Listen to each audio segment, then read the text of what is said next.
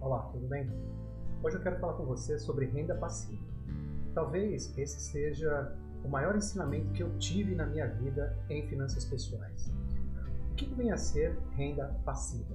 Renda passiva é quando você entra em um empreendimento e esse empreendimento vai gerar recursos financeiros, lucros, dividendos, sem que você faça nenhum tipo de esforço. Né? Por isso chama renda passiva. Os tipos de renda passiva são investimento em bolsa de valores, montagem de negócios próprios e, veja bem, até mesmo investimento em imóveis onde você vai ter o aluguel.